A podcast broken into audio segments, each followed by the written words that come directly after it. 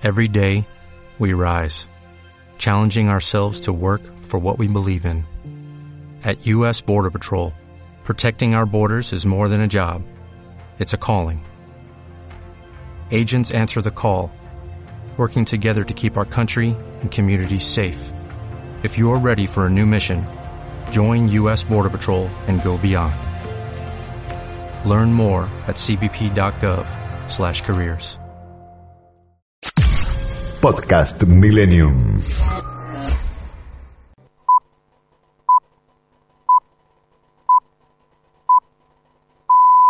Muy buenos días. Las 6 de la mañana en Buenos Aires. Las 10 de la mañana, hora central europea. Las 6 de la tarde en Tokio, Japón, en el lejano oriente. Diego Esteves te da la bienvenida a Sol de Madrugada. Mientras que la Tierra gira a una velocidad de 1700 kilómetros por hora en el Ecuador, cada día se imprimen miles y miles de periódicos. Millones y millones de datos y noticias recorren en segundos por Internet. La noche cede su paso al día y la luna se acuesta dejando al sol. Pero este frenesí de información no se detiene.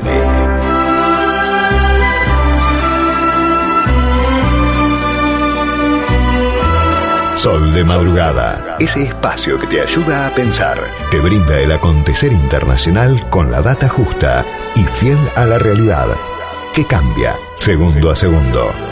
Sol de madrugada, con la conducción de Diego Esteves, en directo desde el Mediterráneo español, te pone un mundo de noticias internacionales en tus manos. Acompáñanos a disfrutar juntos el Sol de madrugada de hoy. Este espacio es auspiciado por Grupo PGH. Más de 100 años de historia en la innovación, el desarrollo y la comercialización de productos y soluciones tecnológicas de vanguardia que ofrecen respuestas a las necesidades de las personas, los organismos públicos y las empresas del mundo. Grupo BGH. En Galicia, ahorra con tus puntos quiero. Canjealos y paga menos en la recarga de crédito de tu celu, en tu compra del súper, en la carga de combustible y muchas cosas más. Me gusta esto de los puntos quiero, ¿eh? Como que los, los quiero. Canjea tus puntos quiero y ahorra. Galicia. Cartera de consumo solo para clientes Galicia inscritos en Quiero. Para más información consulta en quiero.com.ar. Amplía tus horizontes en la nueva clase business. Aviones más modernos y sustentables. Asientos cama totalmente reclinables con acceso directo al pasillo. Y menús creados por Marín Berazategui. 12 estrellas Michelin. Decide llegar tan lejos como quieras. Air Europa. Tú decides. Señoras y señores, en el Banco Ciudad queremos que saques tus proyectos del banco de suplentes.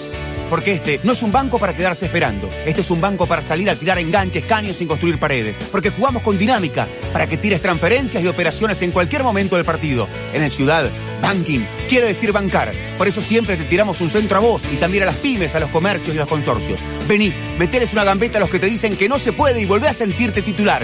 Entra al Ciudad, dale, vení al banco que te banca. Banco Ciudad, te quiere ver crecer. Miércoles 24 de noviembre del 2021. Jornada fría con nieve, vientos fuertes del Mediterráneo, lluvias, caracterizan ya a esta mitad de semana el clima en la península ibérica. Tenemos ya un virtual comienzo de invierno, que todo indica que va a ser duro y seco, porque en realidad la lluvia de los últimos días no fue intensa, pero bueno, entre lluvia y nieve eh, ahí está la cosa. La temperatura actual en Buenos Aires es de 20 grados 6 décimas, la humedad 49%, una presión de 1009.3 hectopascales y la visibilidad excelente, 10 kilómetros. La temperatura máxima estimada para hoy en Buenos Aires es de 32 grados y el pronóstico adelanta buen tiempo y cálido. A media mañana en Madrid tenemos una temperatura de 4 grados, una humedad del 83% y se estima una máxima de 10 grados. El cielo madrileño actualmente está parcialmente nublado. Y aquí en la costa del Mediterráneo español también la cosa está fresquita. La temperatura actual es de 10 grados una máxima calculada en 18 grados y una humedad del 51%.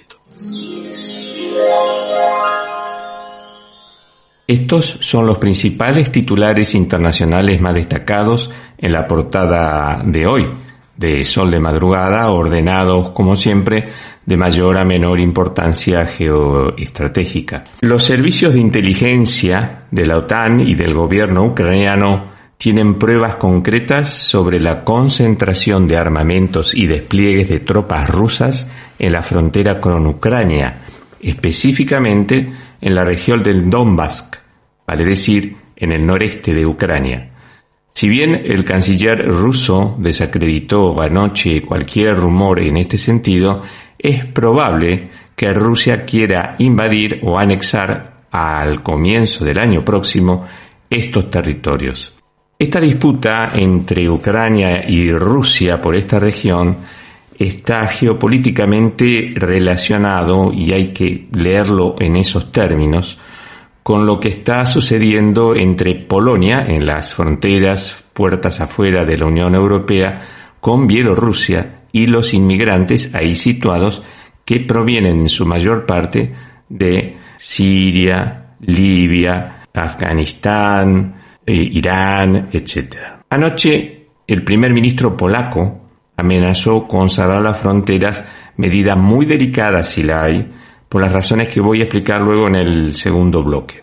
En Israel el descubrimiento por parte de especialistas del Shin Bet, que es el servicio secreto de inteligencia interior israelí, sobre un intento de hackeo en las computadoras en la casa del ministro de Defensa de Israel, Benny Gantz, puso en alerta a todo el servicio secreto.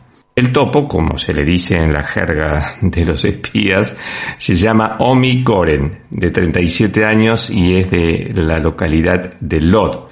Era empleado doméstico en la residencia privada del ministro y habría sido contactado por los servicios secretos del gobierno iraní para que obtuviera la mayor cantidad de información posible.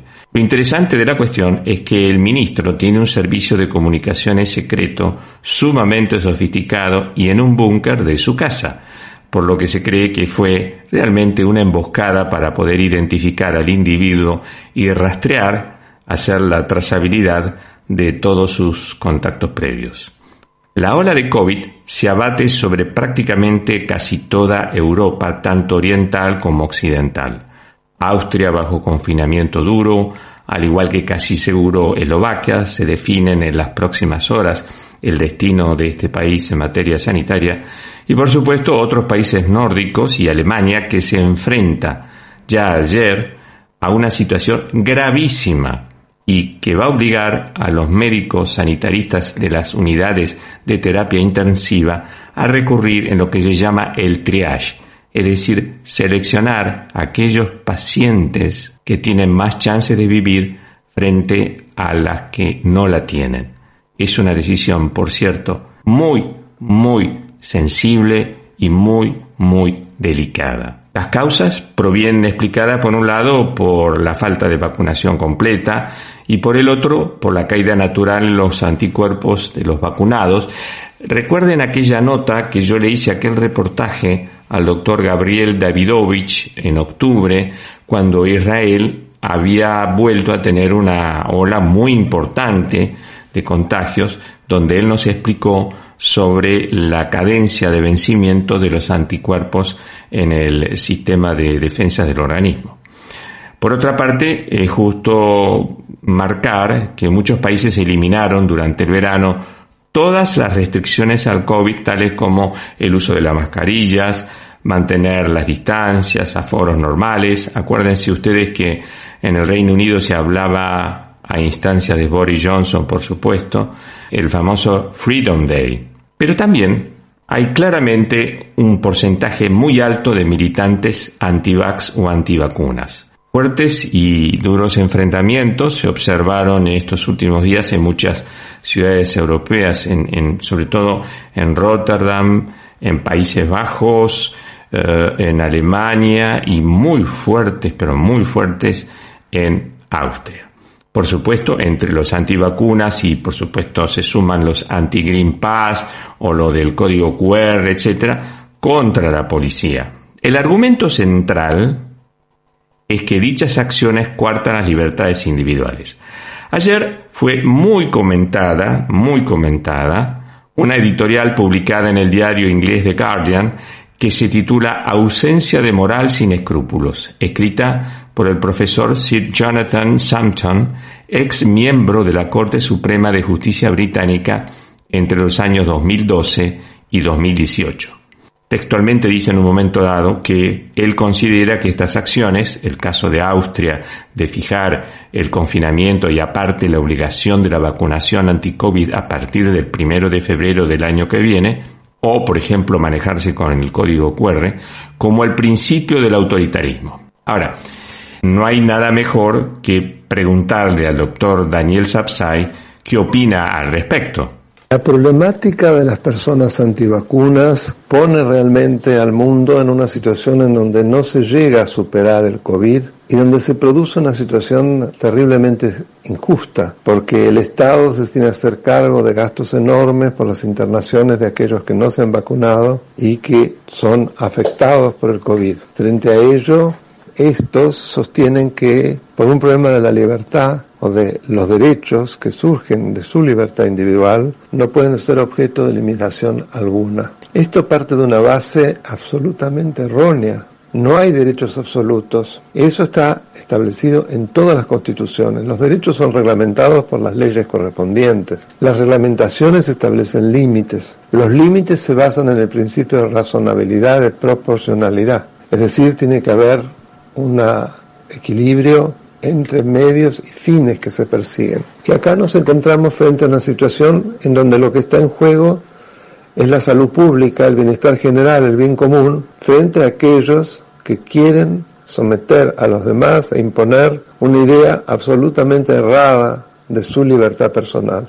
No cabe duda que eh, la vacunación debe ser obligatoria y que la obligatoriedad para aquellas personas que se resisten debe ser impuesta por medios compulsivos, ya sea generando prohibiciones de circulación, de posibilidad de trabajar en el Estado, inclusive en empresas, en fin, que esas personas queden prácticamente confinadas a sus domicilios, porque de lo contrario denotan un egoísmo terrible, por un lado, generando gastos innecesarios que podrían ser además canalizados para la salud de todas aquellas personas que están precisamente con eh, morbilidades que eh, no se las han autoimpuesto, pero además porque quieren imponer su interés o su apreciación, su apreciación por sobre el interés general. Esto no es aceptable y por lo tanto hace mucho que digo, como antes con las vacunas clásicas, antipoliomielítica, contra tuberculosis, etcétera, la obligatoriedad es algo eh, que está eh, recomendado por el bien común. A while ago I heard the sound of children's laughter. Now it's quiet, so I guess they left the park.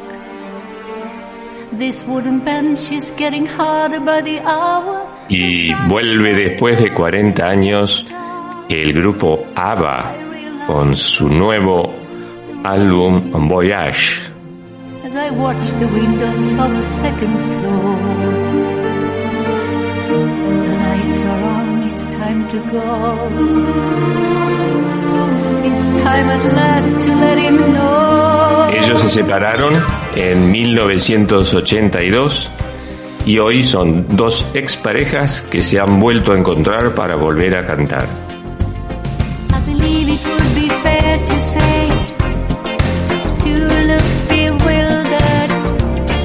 Los sonidos de los 70 en el puesto número uno en Reino Unido el fin de semana pasado.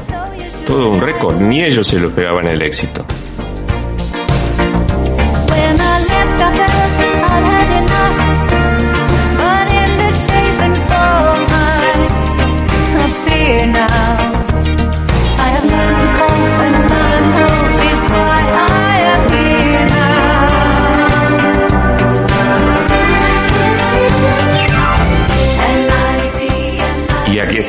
El sonido típico de ABBA de los años 70 y algo más.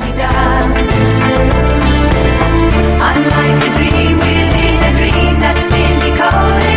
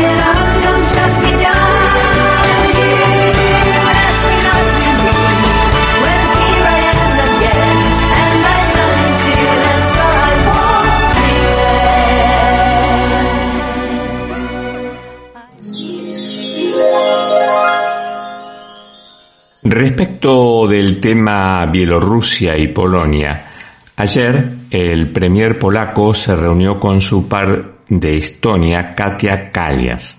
Todos los países al norte de Polonia y que tienen vínculos estrechos con Bielorrusia por diversas razones, vale decir Estonia, Letonia y Lituania, han estado en contacto permanente en las últimas semanas. Lo cierto es que ayer por la noche, el premier Mateusz Morawiecki anticipó el posible cierre de los pasos fronterizos, tanto el ferroviario como la autovía, vale decir los pasos fronterizos de Kuznica y Brobamniki, respectivamente. En el paso de la autovía ya hay colas de hasta 30 kilómetros de largo entre coches y camiones. Y acá hay un doble problema potencial serio. La ruta alternativa sería por la zona del Donbass, por Ucrania, justo en el punto donde el cual están los separatistas que quieren ser parte de Rusia y donde Rusia está a su vez acantonando tropas contra Ucrania. O sea, acá no hay que descartar un choque fronterizo y el otro punto es que tengamos en cuenta que este corredor de ferrocarril transporta mercancías hacia y desde Rusia y en algunos casos hasta China. De todos modos, el dictador Lukashenko salió anoche a desafiar al gobierno polaco y dijo, ¿qué iba a pasar entonces con las mercancías importantes para las navidades, especialmente con las que van a Rusia? Bueno, Convengamos que el que hace todo el negocio de los migrantes es Lukashenko. Se calcula que hay 7.000 en territorio bielorruso. 7.000. Según la versión de Lukashenko, en su última conversación con la canciller Angela Merkel, habría acordado formar un cordón humanitario por donde pasarían 2.000 inmigrantes hacia Alemania y el resto, vale decir 5.000, volverían a sus países. Sin embargo, la portavoz de la Cancillería alemana en Berlín dijo muy claramente anoche, la propuesta de Lukashenko es inadmisible. El otro asunto que aparece casi cotidianamente en la tapa de todos los diarios es la cuestión de la inflación global y el precio de la energía. En la mayoría de los países, desde Rusia pasando por Portugal y Estados Unidos, los registros de inflación que se están verificando no se daban en muchos países desde hace 30 años. En el único país occidental que no tienen ese problema, donde es, como siempre, en Suiza, con su propia moneda, el franco suizo, ahí está, incólume. Por el lado del euro, bueno, ha comenzado a devaluarse fuerte contra el dólar a raíz de la redesignación de Jerome Powell al frente de la Fed, la Reserva Federal de los Estados Unidos. Y tal como concluyó la última reunión del Comité de Política Monetaria, hay consenso entre sus directores para empezar a subir la tasa de interés a la brevedad. Mientras tanto, el Banco Central Europeo las mantiene estables a raíz del estancamiento económico y la ola de COVID en la Unión Europea y en los últimos 30 días el euro se depreció frente al dólar en un 3,5%. Y en materia energética, el anuncio conjunto de China, India, Japón, Estados Unidos y Corea del Sur de comenzar a vender en gran escala sus reservas de petróleo generó un temblor inicial ayer en los precios del mercado energético, pero, pero, el mercado con esa percepción tan especial que tiene le apostó a la suba con un 3,3% de aumento. Se cree a nivel de los grandes operadores de energéticos, petroleros y de gas y demás, que no es suficiente el stock a vender ante los recortes de la OPEC Plus y la fuerte demanda mundial derivada del repunte de la actividad económica y la recomposición de stocks de muchos sectores. Por último, no puedo dejar de comentar que circuló en las portadas de los principales diarios aquí en Europa el chispazo entre Argentina y Chile por las palabras del embajador argentino en Santiago relacionadas con las elecciones en Chile y el resultado de la primera vuelta. Es que esa narrativa tan vacua, testimonial, sesgada por momentos con veleidades de realismo mágico, son francamente agotadoras. Por ejemplo, vean ustedes estas interpretaciones que hace la vicepresidenta de la Nación hace unos meses respecto de la caída del muro de Berlín, del comunismo, del capitalismo, de los sistemas económicos. A 32 años de la caída del muro de Berlín, que marcó la derrota del campo socialista o del campo comunista, como quieran llamarlo, y el triunfo de lo que podría denominarse el capitalismo, no como sistema político, que el capitalismo no es un sistema político. No, no, no, el capitalismo es un sistema económico de producción de bienes y servicios, que se ha demostrado hasta ahora el más eficiente frente al modelo colectivo, socialista, comunista. Cuando se cayó el muro de Berlín, hay una película que lo ejemplifica mucho mejor, Goodbye Lenin, que la deben haber visto todos, y si no, véanlo porque es un, una joya para entender sin tanta vuelta y tanta cosa por qué se cayó el muro. El muro se cayó porque querían consumir lo que consumían del otro lado. Eso es el capital. Convengamos que la situación, eh, yo la viví personalmente porque estuve eh, en el mes de noviembre de 1989 en Berlín y lo vi in situ, como también estuve el día 3 de octubre de 1990 cuando fue la unificación. No es tan simple, pero bueno, de todos modos, por favor, licenciado Eduardo Fidanza, ¿me interpretás qué hay detrás de estas elucubraciones, por favor? Esta intervención de Cristina Kirchner asimila el capitalismo a la sociedad de consumo. Es una versión del capitalismo desde la subjetividad del consumidor, desde la satisfacción de sus demandas de bienestar. En segundo lugar, esta visión yo creo que está ligada al rédito electoral y es sumamente pragmática. El ciudadano, en tanto puede satisfacer sus necesidades de consumo, se torna un votante favorable al gobierno que entiende que ha creado las condiciones para consumir.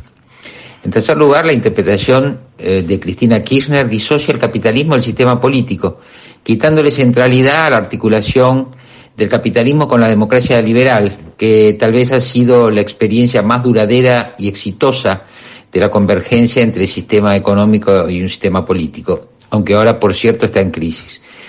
En cuarto lugar, creo que la interpretación que hace Cristina habilita el cruce del capitalismo con sistemas políticos autoritarios, como es notorio que ocurre actualmente en China. Por último, sin embargo, yo creo que ella en sus gobiernos no llegó a tanto. Su interpretación de la democracia se hincapié en el componente electoral, acentuando la mediación directa entre el votante y el líder por encima de las instituciones liberales de la democracia clásica. Es la interpretación populista característica de la que ha dado cuenta desde el punto de vista teórico Ernesto Laclau y su mujer eh, Chantal Mouffe.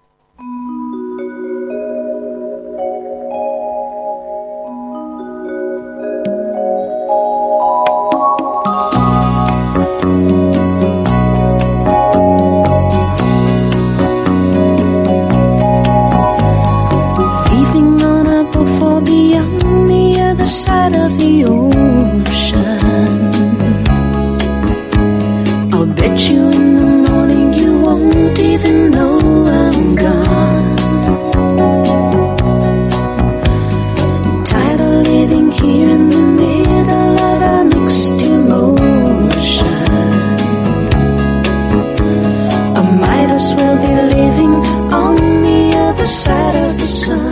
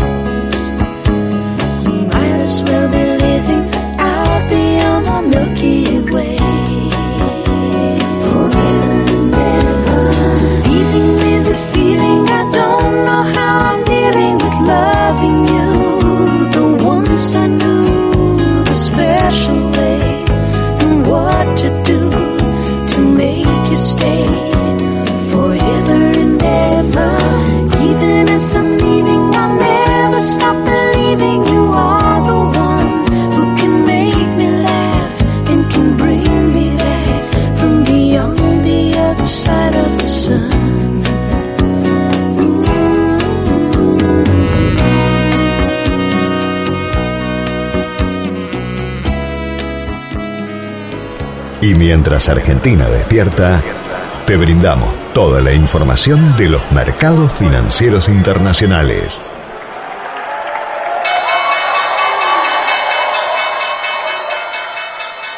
Comenzamos por el sudeste asiático, como es habitual, con una caída del Nikkei del 1,58%. El Hang Seng de Hong Kong sube 0,14%, el índice de Shanghái 0,10%, el de Singapur 0,16% y el Sensex de Bombay 0,17% todos arriba. Y al promediar esta fresca mañana europea con 4 grados en Madrid, tenemos el índice FTSE del Reino Unido que sube 0,54%, el DAX de Alemania un 0,22% también arriba, el CAC francés 0,63% positivo, el IBEX español 0,47% y el índice de la Bolsa de Milán, de la Borsa de Milano, como dicen los italianos, 0,60%. ¿Cómo están los futuros en Wall Street a esta hora de la madrugada? El Dow Jones cae ligeramente un 0,12%, el índice Standard Poor's cae 0,14% y el índice Nasdaq prácticamente estable, está con una leve caída del 0,10%. Los metales preciosos, el oro sube 0,50, la plata 0,81%, el petróleo sigue subiendo, ¿eh? ayer este, ya lo marcó, su interpretación de las medidas de la liberación de reservas internacionales de petróleo sube un 0,71% y el índice Bitcoin, mejor dicho, la moneda Bitcoin, la criptomoneda está en 56.899, cae un 1,38% respecto de ayer. Los tipos de interés a nivel internacional medido por los rendimientos de los bonos soberanos a 10 años el americano está en 1,65%, el tipo de referencia en Alemania por negativo 0,23%, el índice italiano 1,09%, el español 0,51%, la tasa de interés de Estados Unidos en Reino Unido 0,99%, en Japón 0,10%. El índice de volatilidad VIX 19.10 cae 1,44%. El índice CRB de materias primas muestra un poco lo que estamos viendo ya con algunos eh, precios, una subida del 1,22% y el índice de fletes marítimos en Londres sube 2,65%. Ya se está regularizando la situación de containers. Y respecto de las materias primas, el gas cae 0,30%, el maíz sube 0,10%, el trigo sube 0,29%, la soja sube 29%. El dólar contra las principales monedas está el euro 1,12.41, el yen 114,96 y la libra 1,3383. Y aquí está el top del segundo, marcando las seis y media de la mañana, las diez y media hora central europea. Tiempo de publicidad en Millennium. Fideicomiso Altos del Golf. Una experiencia única a solo una hora de Capital Federal por autopista. Te invitamos a que vengas a conocer nuestro loteo exclusivo en la mejor zona de San Antonio de Areco. Canchas de golf, hockey y rugby. A solo unos pasos y acceso directo a un pueblo que no para de crecer. Disfruta de la vida al aire libre. Escribinos al WhatsApp 11 67 93 66 50 para más información o altosdelgolf.gmail.com ¿Sos socio de OSDE? Tenemos una buena noticia para vos. Ahora podés obtener tu credencial digital para acceder a nuestros servicios en forma práctica y segura. Es posible utilizarla sin conexión y compartirla con otra persona para que compre medicamentos por vos o acompañe a tus hijos al médico. Además, como la mostrás desde tu celular, reducís la posibilidad de contacto con el coronavirus. Descargala ahora y lleva siempre con vos una credencial sustentable. OSDE, hoy más que nunca, queremos que más gente se cuide. Superintendencia de Servicios de Salud 0800 www.sssalud.gov.ar Registro Nacional de Entidades de Medicina Prepaga número 1408 Tarifazos de Comunicación 0810 555 nuestra web o a contacto arroba Fundación Barceló dicta las carreras de medicina, psicología, kinesiología y fisiatría, nutrición, modalidad presencial y a distancia y enfermería a distancia. También ofrece las carreras de pregrado, instrumentación quirúrgica y análisis clínicos. Conoce más ingresando a barceló.edu.ar. Viví tu sueño. Estudia en Fundación Barceló. Si el documento es importante, la compañía es importante. Impresoras láser y fotocopiadoras multifunción Kiosera. Aplicaciones y servicios personalizados para capturar, distribuir y administrar sus documentos. Servicio técnico en todo el país y el costo más bajo por copia. Bruno Hermanos, distribuidor oficial Kiosera con más de 80 años en la República Argentina. 4362 4700.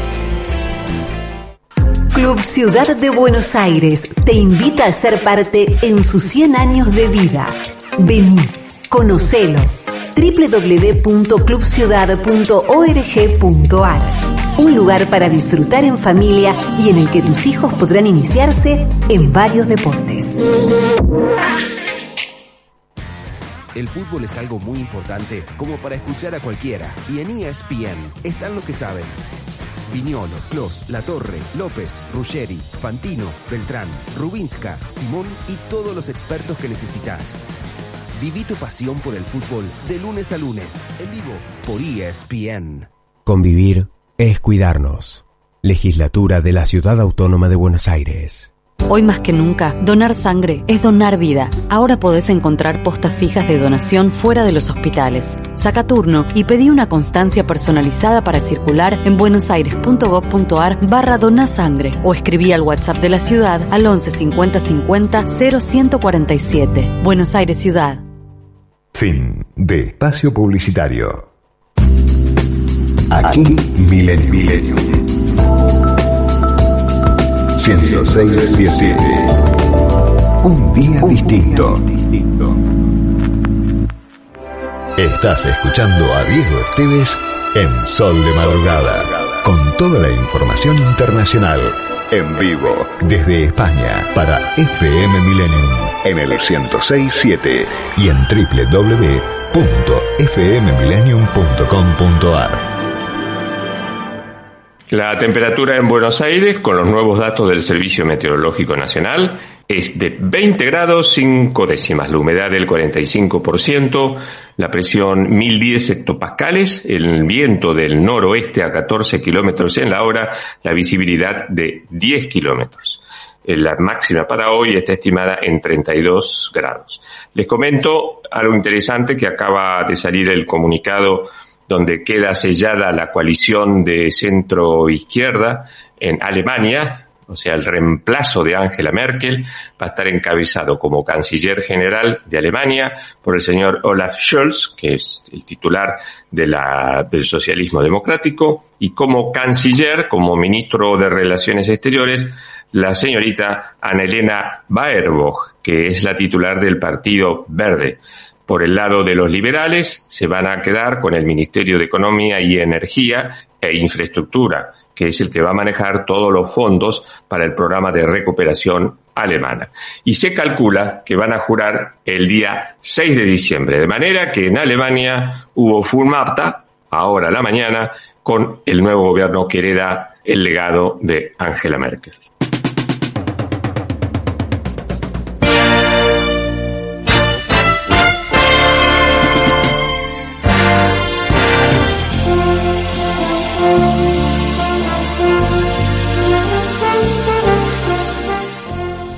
Convengamos que Latinoamérica en las últimas 48 horas ha sido una gran máquina de novedades. Por un lado, las elecciones en Venezuela, va, elecciones, un simulacro, por así llamarlo, una especie de acto electoral bizarro que suele hacer Maduro cada tanto. Pero sí tenemos elecciones en Chile, candidatos que pasan a la segunda vuelta, entredichos con Argentina por palabras del embajador argentino en Chile, temas del Mercosur que se debaten, Lula que estuvo en España la semana pasada y anunció que está pensando presentarse como candidato a presidente, en fin muchísimos este, temas en la agenda. Por eso le doy la bienvenida a Sol de Madrugada al doctor Sergio Abreu. Sergio Abreu es abogado, egresado de la Universidad Nacional del Uruguay, tuvo sus estudios de posgrados en la Universidad de Texas, en la Universidad de La Haya, y a partir de ahí una prolífica carrera política en el Partido Nacional.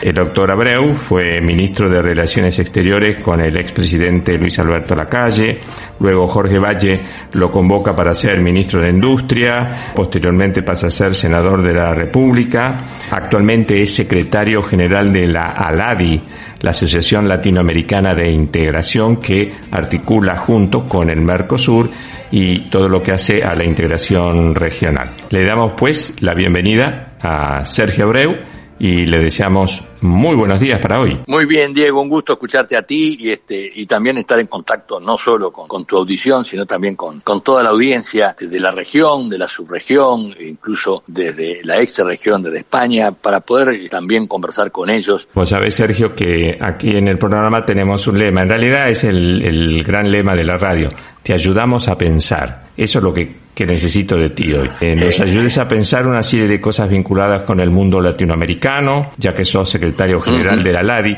Tú que fuiste canciller del expresidente Lacalle, ¿cuáles son los códigos para hacer declaraciones públicas que tiene que tener un embajador? Mira, en primer lugar tiene que ser prudente. La prudencia es una de las cualidades de la, de la diplomacia o de los políticos que tienen política exterior como responsabilidad.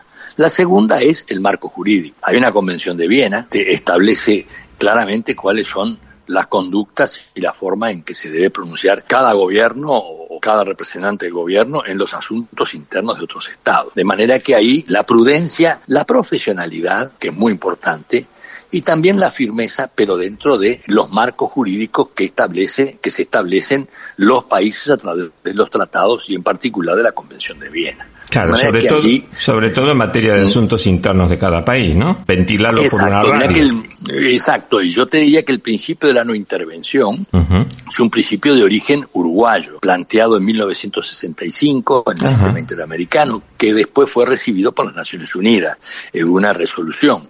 Es decir, eh, la autodeterminación o la self-determination, que le llaman, que es eh, uno puede tener un juicio, una opinión sobre muchas cosas, pero cuando representa un límite para eh, las expresiones y para las eh, actitudes que representan un país. Nos ambullimos en el mundo latinoamericano. ¿Cómo estamos en materia de comercio exterior? ¿Cómo la política puede afectar este ámbito? ¿Cómo no lo puede afectar? ¿Los alcances? ¿Las líneas que se cruzan? muy buena la pregunta porque yo parto de algo que a veces es un poco provocativo, pero que este, hablando de América Latina, y yo digo que América Latina no existe en el sentido de que todavía no tengo ni el teléfono, ni el Facebook, ni nadie con el que me, me pueda comunicar.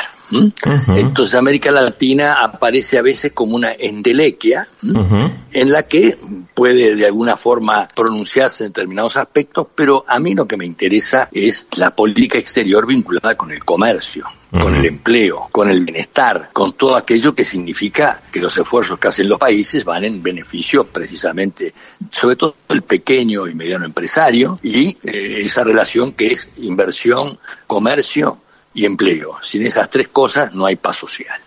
Entonces ahí, más allá de América Latina, digo, bueno, son los bloques, los países, los que tienen que negociar hoy en un mundo nuevo, con un actor muy importante que es China, que es el primer exportador de bienes del mundo, y el tercero de servicios, el primer socio comercial de Brasil, Argentina, Uruguay, Chile, Perú.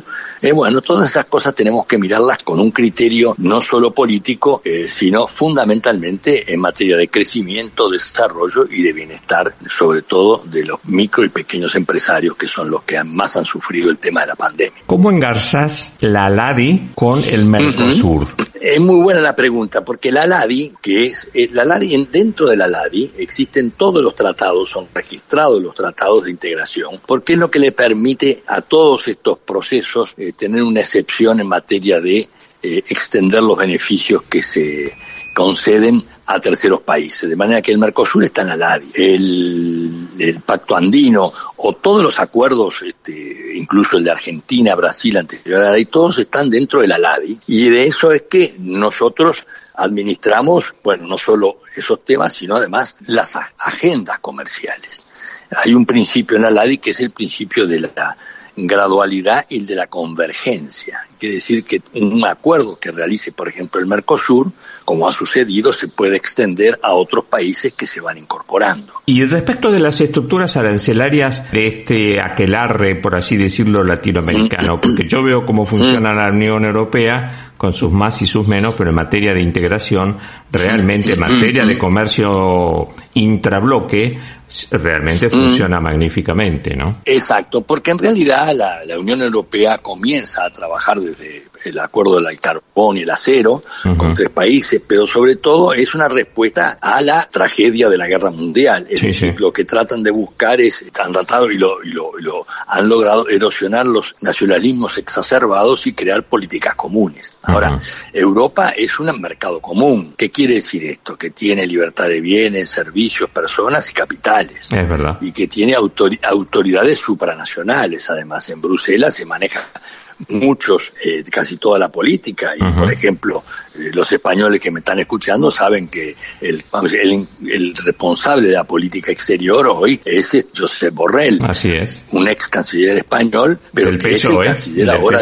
sí, sí, sí, sí. Del, exacto, exacto. Entonces, no es lo mismo porque la pregunta tuya es muy, es muy eh, atinada y no es lo mismo los porcentajes que tiene Europa con el resto de lo que es América eh, del Sur o incluso al eh, el comercio intraeuropeo inició en 40, 50 y está cerca del 60% entre los países.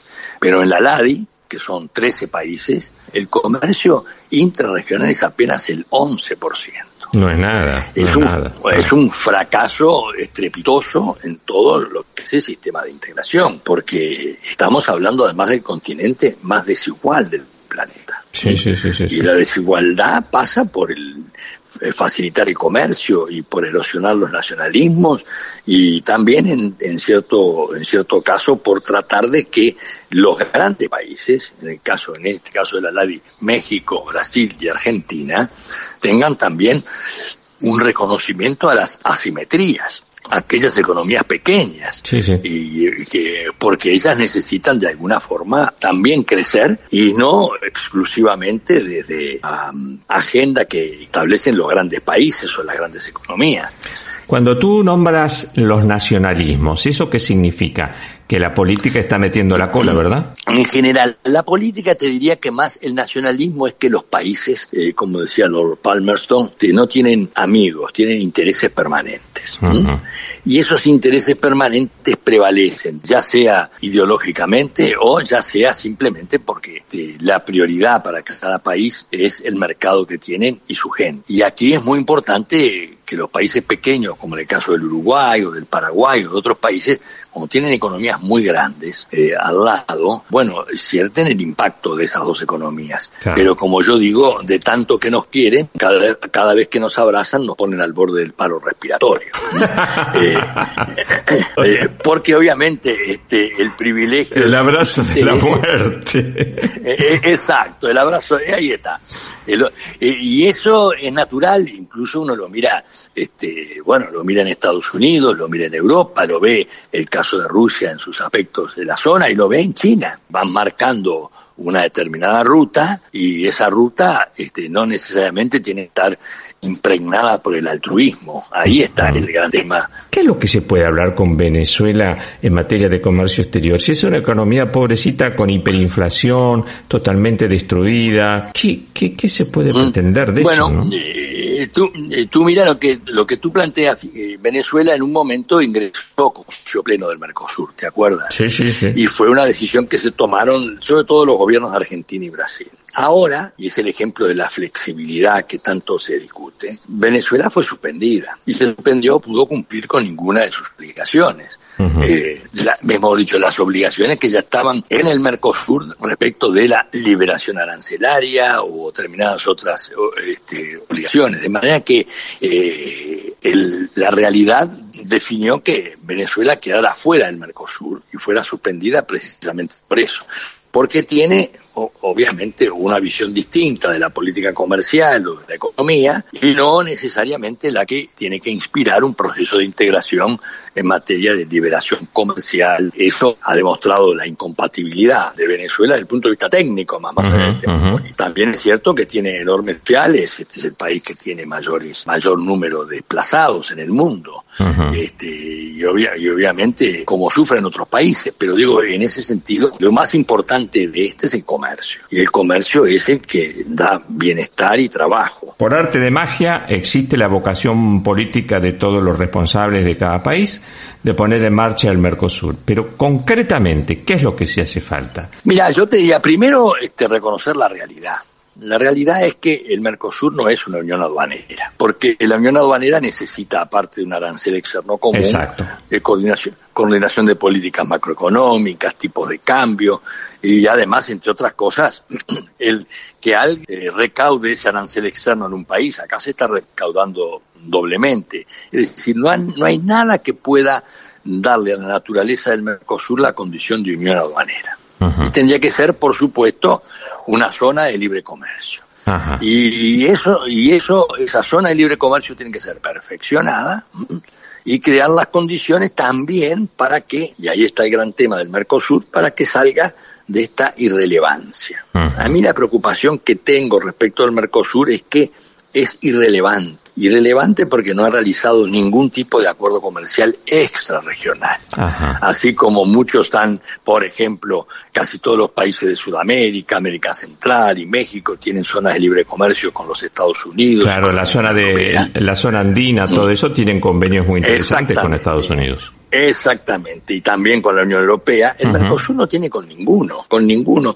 Tiene 30 años y estos 30 años parece una especie de monumento a la, esclerosis de la integración. Sí, sí, sí, Este, y esa, esa falta de, relevancia es para mí muy preocupante porque estamos hablando de casi 300 millones de habitantes de mercado, ¿no? Sí, sí, sí. Ahora, la pregunta tuya, y es muy interesante, este, la decisión política siempre pasa por Argentina y Brasil. Están condenados a entenderse, entre otras cosas porque la geografía, como dijera Napoleón, es la madre de la historia. Y entonces, eh, estos dos temas, esta sensación de que la irrelevancia nos ha ganado, es porque cada país ha tenido una expresión autónoma, sin tener en cuenta la importancia de ese Mercosur que tenía grandes expectativas y que hoy, por decir eh, de Mónica Hirsch, es una gran amiga argentina, brasilera y americana, es decir, es una tragedia este, el tener que enfrentarse a una realidad tan triste y tan ausente de lo que significa el nuevo mundo del comercio internacional. Sergio Abreu, para ir redondeando, ¿cuánta gente tenés contabilizada desempleada en la ALADI es de un nivel este, el más alto de casi todo lo que existe en el, en el planeta. la desigualdad era más grande. Y te diría que en, la, en el COVID, más o menos, se han perdido más de 30 millones o cerca de 40 millones de puestos de trabajo. Ah, qué, Ahora, qué numerazo, qué numerazo. No, no, es terrible porque esos puestos de trabajo están vinculados a la micro, pequeña y mediana empresa. es el tejido social. ese tejido social que comienza a sentir el impacto y al sentir el impacto se revela y comienza a tener explosiones de protesta contra el sistema. Entonces allí es donde los países fallan, porque los países tendrían que hacer un esfuerzo por comerciar más, por, por estar viendo más por, por la región. Entonces, al final termina siendo una opción entre el realismo, y el cinismo.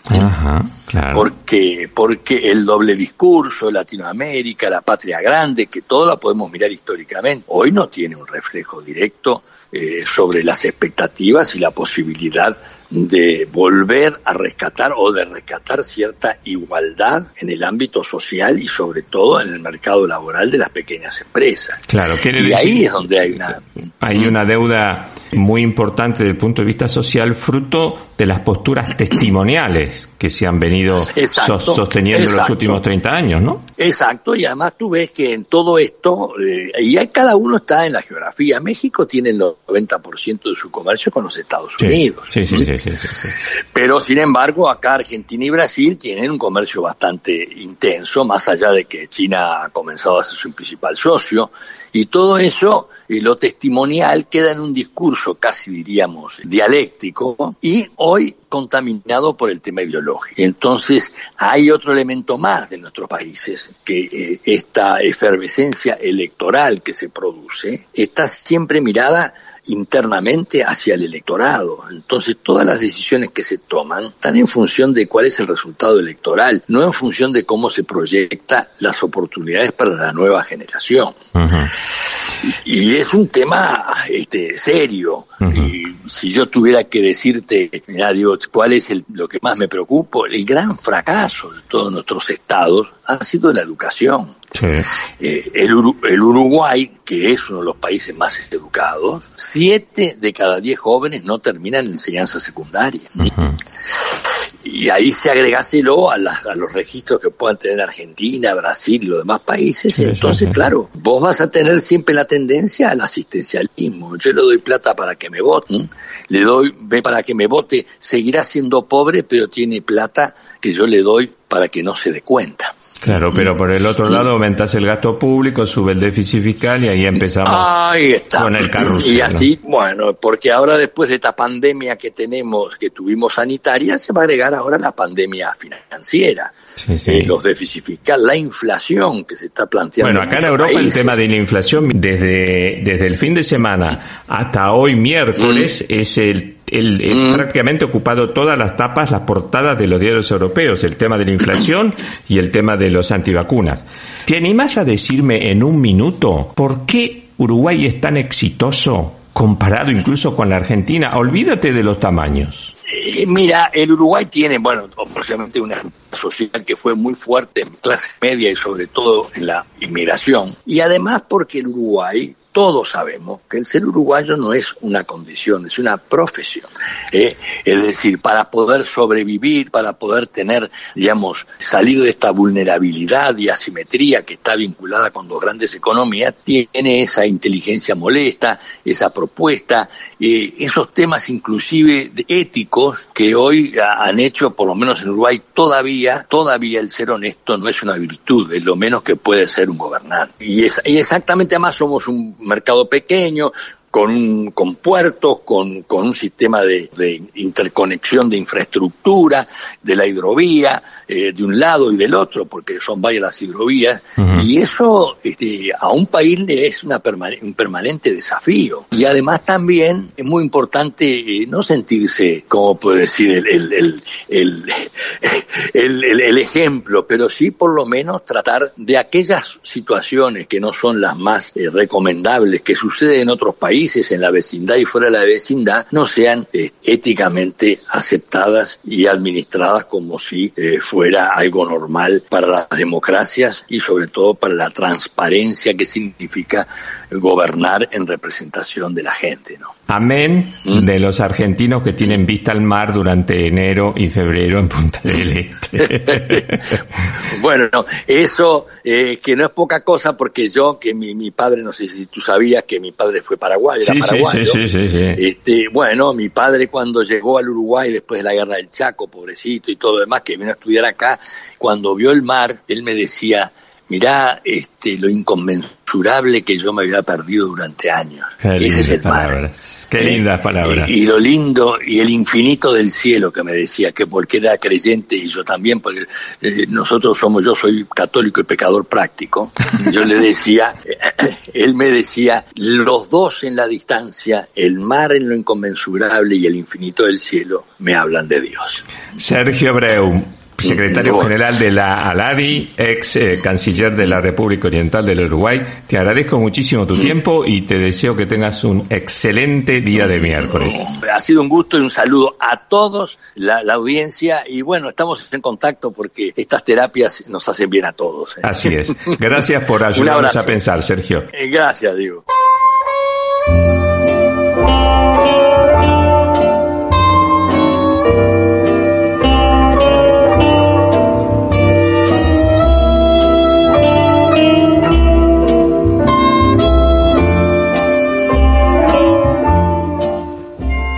Buen día, Eduardo, ¿cómo estás? ¿Qué tal, Diego? ¿Cómo estás? Buen día. Bien, Ya- bien.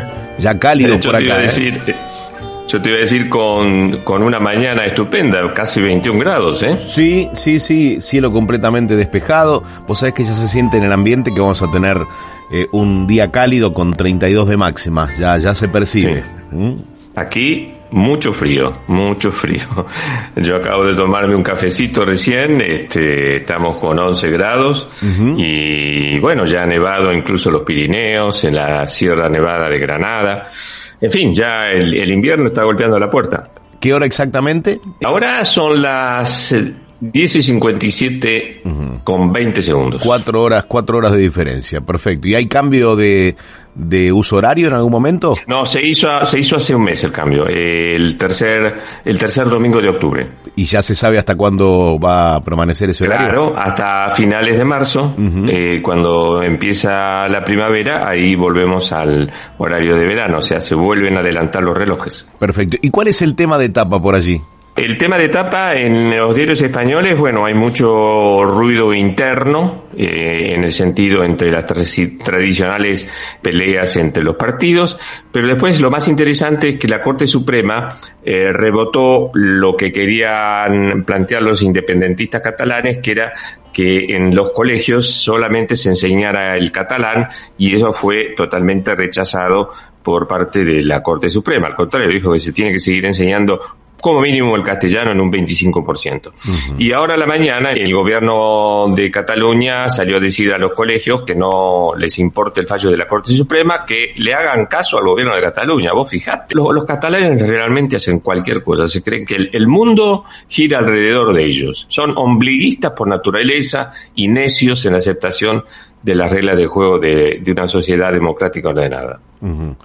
Bien, bien. Por aquí te diría que la economía, eh, con el riesgo país que alcanza un nuevo récord y los bonos caen a su piso histórico, es el título central de Clarín. En La Nación, pese al congelamiento, siguen aumentando los precios de los alimentos. Página 2 se pone de congelar a consensuar y ya hablan de lo que puede llegar a ser este acuerdo de precios más allá del 7 de enero. Aunque te digo, por cómo suben algunos productos, eh, te diría que el 7 de enero es el siglo próximo, ¿no? Queda muy lejos. Sí, tal cual. Para la necesidad de hoy. ¿Y cómo eh, afecta? Y quiero aprovechar eh, este pase contigo para condenar enérgicamente lo que sucedió ayer con el diario Clarín y esos encapuchados que le tiraron una bomba a Molotov.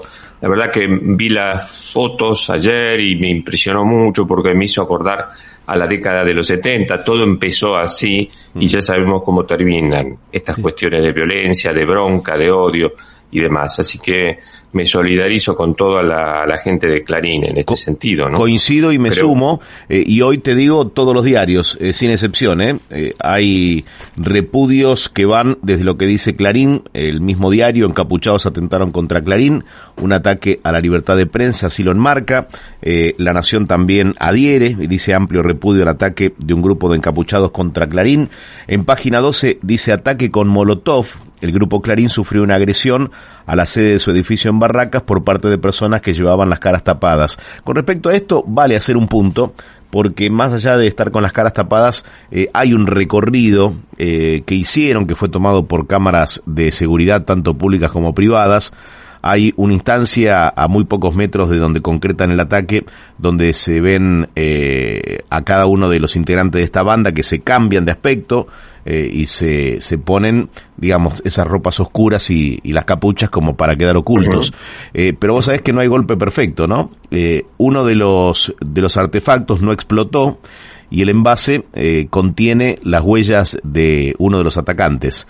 Bueno, esas huellas no, no fueron sí identificadas, pero no tienen su correlato en el RENAPER. Quiere decir que no es alguien que está registrado ah, algún en Argentina. Así que puede tratarse de un extranjero sin saberse eh, a ciencia cierta al día de hoy eh, sobre los otros integrantes ¿no? de esta banda. Dime una cosa, Eduardo, y en la tapa de los diarios se comenta algo de Chile. Te digo porque acá en las últimas 48 horas el tema del rifirrafe entre eh, Chile y Argentina, por las palabras del embajador argentino en Santiago, eh, generaron mucho revuelo y demás. ¿Algo se comenta en las tapas de los diarios? Sí, algunos diarios. Eh, Clarín pone se agrava el conflicto con Chile. El candidato de izquierda también criticó a Bielsa, es decir, idas y vueltas con respecto a esto que yo digo, innecesariamente Argentina termina metiéndose en, en un tema eh, que no le favorece, ¿no? No le favorece porque eh, es considerado una intromisión a la política de ese país, ¿no? Eh, llamó la atención los dichos de, de la portavoz del gobierno, Gabriela Cerruti, cuando dijo los dichos del embajador son a título personal. Bueno, ahí hay un, un contrasentido, ¿no? Si es el embajador, no puede haber expresiones a título personal. No, bueno, ahí eh, plantea siempre, un poco lo dijo Sergio Abreu al comienzo del, de la entrevista de hace 20 minutos, eh, tienen que guardar mesura, cordura los embajadores, o sea, forma parte del protocolo diplomático y menos hablar de las cuestiones internas de un país. No sabía que el diputado de la izquierda, Boric, había dicho también, se había solidarizado con bueno, claro, hacen un cuerpo común con relación a Chile y las declaraciones del embajador argentino. Sí. A mí me parecen, como mínimo, fuera de lugar. Mm. Sí, sí, en tal caso, si llegara a renunciar Bielsa o, es apartado del cargo, ahí sí podrá opinar a título personal. Por lo pronto, siendo embajador, no. Exacto, exacto. Bueno, Eduardo, que tengas una buena jornada. Igual. Los oyentes te están esperando. Igual, repetí un cafecito eh, mientras escuchabas la, los títulos de Primero lo Primero, ¿te parece? Sí, señor, sí, señor, sí, señor. bueno. bueno, que, que tengas un buen día. Gracias por la compañía. Grande, te ¿eh? escucho mañana en BDR. Mañana a seis y media de la tarde y el lunes seis de la mañana de vuelta en Sol de Madrugada. Que tengan todos un muy buen día. Nos encontramos mañana aquí en FM Millennium. Chau, chau. Y hasta aquí llegamos hoy con Sol de Madrugada. Madrugada. Nos volvemos a encontrar el próximo lunes de 6 a 7 de la mañana. Podcast Millennium.